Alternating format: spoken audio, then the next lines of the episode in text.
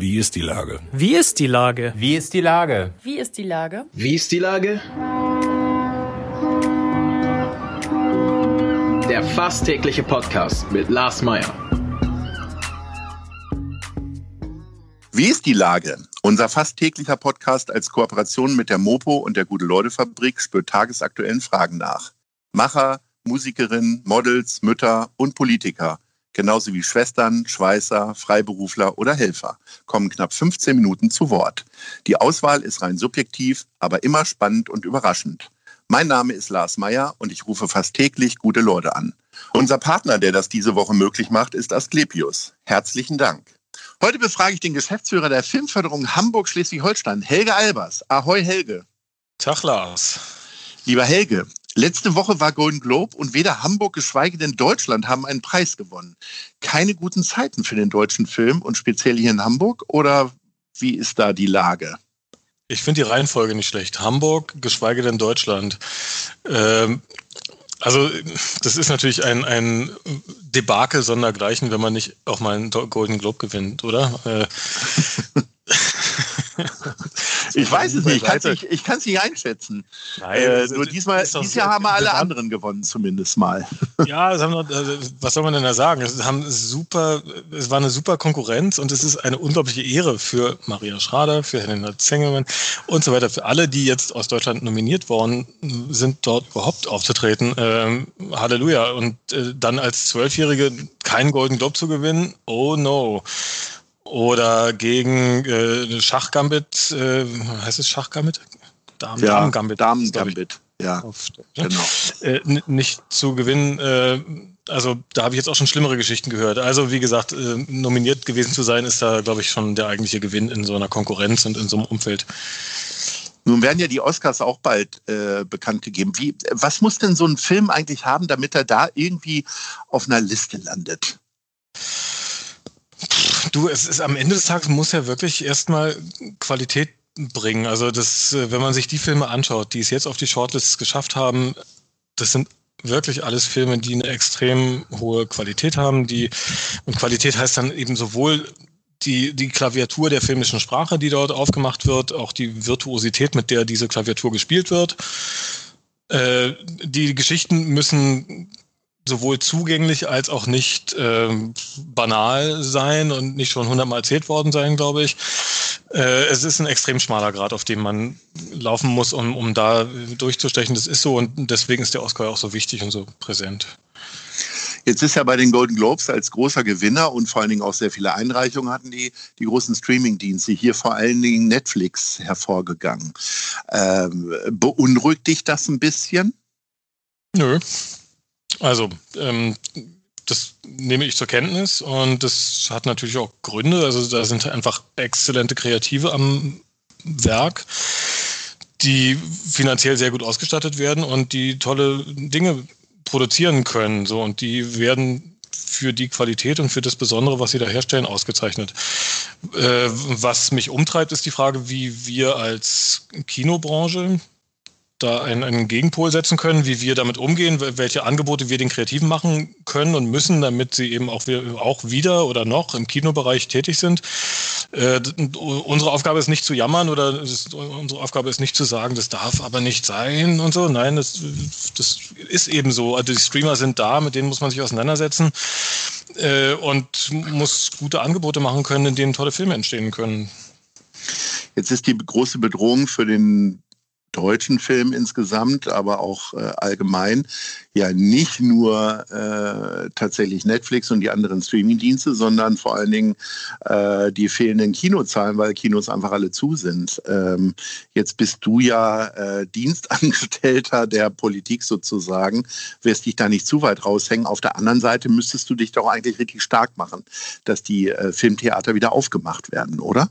Wie, wie, in welcher Zwickmühle bist du da? Oder gibt es sie gar nicht? Ich sehe da, also ich mache mich stark, so, so, viel ich kann, dafür, dass die Kinos möglichst bald wieder aufgemacht werden. Ähm, ich finde, dass es dringend an der Zeit ist, dass die Fragen, wo, wie Lockdown gehandhabt wird, extrem gut ausdifferenziert werden müssen. Äh, was mir im Moment fehlt, ist ein sehr, ja, ein, ein differenzierter Blick. Äh, es gibt dieses schöne geflügelte Wort von The Hammer and the Dance. Also der, der Hammer sozusagen der komplette Lockdown, um Kurven runterzubringen und The Dance, um dann in gegenseitiger Abstimmung äh, zu bestimmen, wo wieder Lockerungen möglich sein können und man eben sozusagen in eine Flexibilisierung des ganzen Vorganges kommt.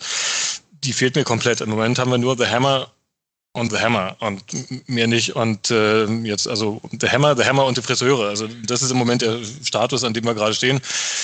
Und das kann es ja nicht sein. Ähm, das heißt, Orte, an denen nachgewiesenermaßen keine Inzidenzen zu verzeichnen sind, nämlich Kinos und andere Kulturstätten, äh, die sind nun mal einfach nicht die Treiber von äh, Infektionen. Müssen in irgendeiner Form handlungsfähig sein. Und, und äh, ich wünsche mir sehr, dass wir da viel mehr Spielraum bekommen und äh, viel agiler, agi äh, viel agiler agieren können. Genau. Kann man sagen, ja. Kann man sagen, ne? ja. Aber ähm, ich sag mal, Kino hat ja eh schon Probleme gehabt in den letzten Jahren. Äh, nicht nur weil äh, sehr viele Streamingdienste hochgekommen sind, sondern weil es einfach sehr viele andere Freizeitangebote waren. Also ich, ich sag mal, ich komme aus einer niedersächsischen Kleinstadt, da war Kino so ziemlich das einzige Freizeitangebot, was nicht zu Hause stattgefunden hat. Ähm, wie willst du denn, also du bist ja so ein bisschen der Wächter über die Qualität. Wie willst du denn mit Qualität die Leute wieder zurück ins Kino holen? Und anders gefragt, ich sag mal, die äh, erfolgreichsten Kinofilme sind ja jetzt nicht ausgerechnet immer hohe Qualität gewesen. Ne? Da sind jetzt eine ganze Menge Fragen auf einmal drin gewesen. Oh ja, oh ja.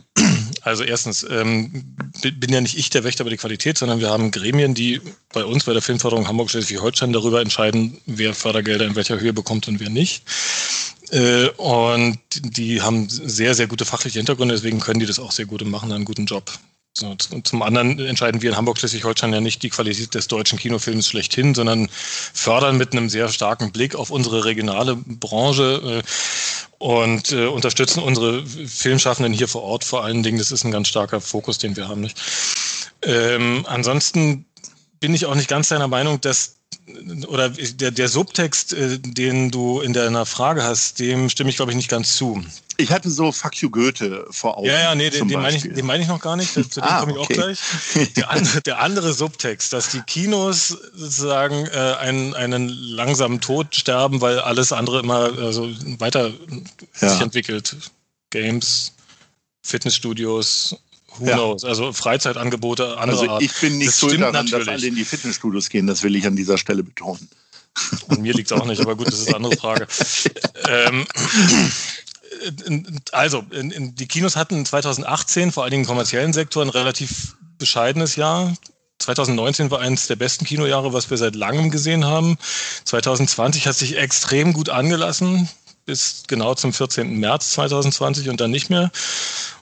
Und äh, im Moment ist das Kino in einem Schwebezustand, weil wir alle überhaupt nicht einschätzen können, ob es jetzt wirklich irgendwie bergab geht oder nicht. Dazu müssen die Kinos erstmal wieder aufmachen können. Wir nehmen wahr, dass es ein extrem großes Interesse gibt äh, seitens des Publikums. Wir nehmen auch wahr, dass äh, zwischen den beiden Lockdowns die Kinozahlen äh, so gut waren, wie sie nur sein konnten, angesichts der ganzen Abstandsregelungen, die äh, im Raum standen.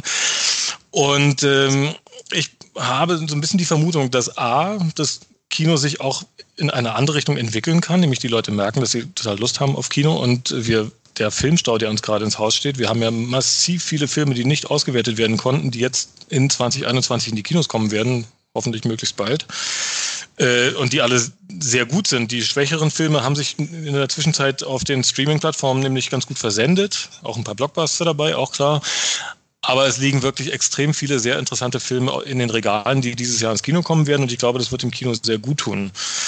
Und ich glaube auch, dass die Kinos mittlerweile sehr gut verstanden haben, dass sie natürlich einen Schritt machen müssen und äh, ihre Aktivitäten auch in den Online-Bereich äh, ausdehnen müssen, äh, dort neue Wertschöpfung finden müssen und dadurch wirtschaftlich stabiler werden und dann auch wieder tollere Angebote machen können. Oder nicht wieder, sie können sie überhaupt erstmal äh, sozusagen äh, besser aufbauen und so. Also da ist wahnsinnig viel Bewegung drin. Das Kino kann ein extrem agiler Ort sein und die Kinobetreiber haben, glaube ich, gerade durch den Lockdown jetzt nochmal sehr viel Lebensenergie gespürt. Das ist äh, die Frage nach Nachwuchs im Kinobereich. Äh, wer sind die Kinobetreiber von morgen? Ist eine ganz wesentliche Frage, wenn man ein junges Publikum ansprechen möchte, nicht? Und so weiter. Also da stehen so viele interessante Fragen gerade im Raum, die wir zu klären haben. Da gibt es einiges zu tun, ähm, aber das spricht nicht gegen das Kino. Und die Frage, was ist jetzt Qualität, ist eine unglaublich weitreichende Frage. Ähm, äh, ich wehre mich so ein bisschen gegen dieses äh, Gegeneinandersetzen von Qualität und Kommerzialität. Ähm, es gibt ein Marktsegment, in dem man, wenn man teure Filme machen will, auch eine gewisse Mindestmaß an Publikum braucht, um sie zu refinanzieren. Und dann heißt es automatisch, dass man sicherheitshalber auf große Marken aufsetzt, dass man Regisseure ins Rennen schickt, die ein Verständnis dafür haben, wie sie ein großes Publikum ansprechen und dann auch eine Erzählform findet, die ein großes Publikum begeistert. Es gibt aber auch ein Publikum, was sich sehr dafür interessiert, äh, Filme zu sehen, die ähm, eine hohe poetische Qualität haben, die in Dialogen und Bildsprachen einzigartig sind, die ihnen neue Welten eröffnen und neue Blicke auf die Welt öffnen, die sie so noch nie gesehen haben. Auch das ist Kino. Und äh, diese beiden Spektren von Kino auseinander zu dividieren, macht wenig Sinn. Das sehen wir auch gerade jetzt der, im Lockdown sehr deutlich. Nicht? Äh, im Moment mache ich mir mehr Sorgen über die äh, kommerzielle Auswuchtung bei den Multiplexen und deren Überlebensfähigkeit als äh, den Arthouse-Bereich. Und weil da ganz andere Mächte, um es mal etwas sinister zu sagen, dahinter stehen, nämlich die Börsen. Und äh, das, äh, da können wir auch nicht mehr viel ändern. Da haben wir auf städtischer Ebene nicht viel zu melden, wenn die äh, Shareholder von größeren Kinoketten äh, sich verabschieden oder Investoren ausfallen oder sowas, dann sind es äh, Räder, die machen mir mehr Sorgen, muss ich sagen. Also ich hoffe, dass da der Lockdown möglichst bald uns wieder in eine andere Richtung äh, gucken lässt. Und dann darf beides sehr gerne stattfinden, sowohl You Goethe als auch äh, der Arthouse-Film und der Dokumentarfilm dürfen und sollen im Kino stattfinden. Du hast ja von diversen Filmen gesprochen, die jetzt so äh, gerade darauf warten, dass es losgeht. Prominentestes Beispiel ist natürlich James Bond, die, der jetzt schon irgendwie ein paar Mal verschoben wurde. Was sind denn so die äh, Vorzeigeprojekte aus eurem Bereich, die jetzt darauf warten, gezeigt zu werden? So, jetzt muss ich mal so ein paar Beispiele hier äh, aus dem Hut zaubern. Ähm, also richtig gutes Beispiel ist, glaube ich, Catweasel. Ja. Auf den freue ich mich sehr, muss ich sagen. Mit und Otto glaube, Walkes alle, in der alle Kinder und alle großgebliebenen Kinder, kleingebliebenen Großen freuen sich auch sehr mit Otto Walkes, ganz genau. Aber der, der ist doch letztes Jahr erst gedreht worden. Der wartet doch noch gar nicht, oder? Ist der schon fertig doch, der wartet, der, der, ja, ja, der wartet schon lange. Die, die wären, wären schon deutlich früher dran gewesen, nicht? Ah. Ähm, nicht? Das ist ein, ein gutes Beispiel dafür. Ähm, ich erwischt mich jetzt gerade auf dem falschen Fuß, dann könnte ich noch ein paar mehr zurufen. Ähm, aber es ist wirklich, äh, da, da steht schon einiges auf der Matte, muss man sagen. Okay, das heißt, wir haben jetzt wöchentlich mit Kinokrachern zu rechnen, wenn es irgendwann wieder losgeht, wann auch immer. Es war ja schon vor der Pandemie so, dass wir pro Woche circa so 10 bis 12 Kinostarts hatten und das wird mehr werden jetzt. Ja. Oha. Naja, das werden wilde Zeiten, lieber Helge. Wir sind schon durch und äh, ich bedanke mich schon mal. Und wir sehen uns dann spätestens alle, wenn wir bei Catwiesel, dem neuen Otto Walkes-Film, im Kino sind oder Sehr aber ja. bei anderen schönen Filmen. Herzlichen Dank, lieber Helge. Ja, danke dir auch, Lars. Bis dann. Ahoi. Tschüss. Tschüss. Ciao. Dieser Podcast ist eine Produktion der Gute-Leute-Fabrik und der Hamburger Morgenpost.